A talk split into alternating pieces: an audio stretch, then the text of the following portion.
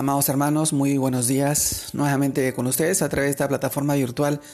Reciban este saludo en nombre de nuestro amado Señor Jesucristo. En esta oportunidad quisiera poder compartirles esta porción de la palabra y reflexionar en ella. Tenemos hoy día al libro de Salmos, capítulo 37, versículo 25, que nos dice, Joven fui y he envejecido, y no he visto justo desamparado, ni su descendencia que mendigue pan. Salmos 37, versículo 25. Luego, Santiago capítulo 1, versículo 17, que dice, Toda buena dádiva y todo don perfecto desciende de lo alto, del Padre de las Luces, en el cual no hay mudanza ni sombra de variación. Amados hermanos, Dios es fuente de todas nuestras necesidades diarias. Hoy todo lo que es bueno y perfecto es un regalo de Dios.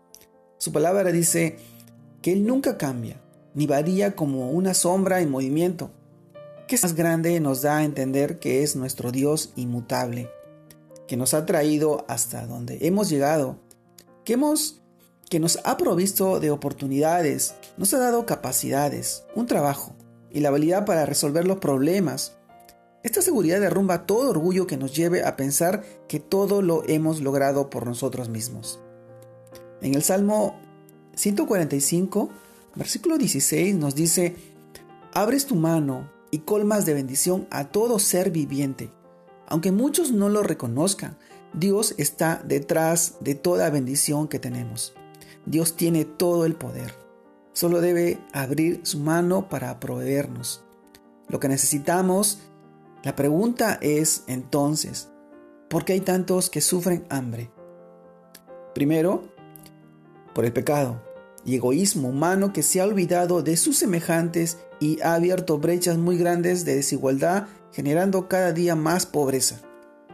Otros porque ignoran que a ese Dios proveedor que puede suplir sus necesidades lo han olvidado y tratan de llevar su vida por sí solos. Necesitamos de la intervención de Dios en nuestras vidas porque fuimos diseñados para depender de Él. Dios está preparado para oír las oraciones. Está presente en todo lugar. Está cerca de los que lo invocan para ayudarles en tiempo de necesidad. Como dice el Salmo 145, versículo 18, cercano está Jehová a todos los que le invocan, a todos los que le invocan de veras. Está cerca para que tengamos lo que pedimos para que hallemos lo que buscamos si lo hacemos sinceramente.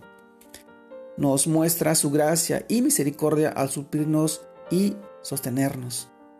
Amados hermanos, no olvidemos, no olvidemos entonces de buscarlo.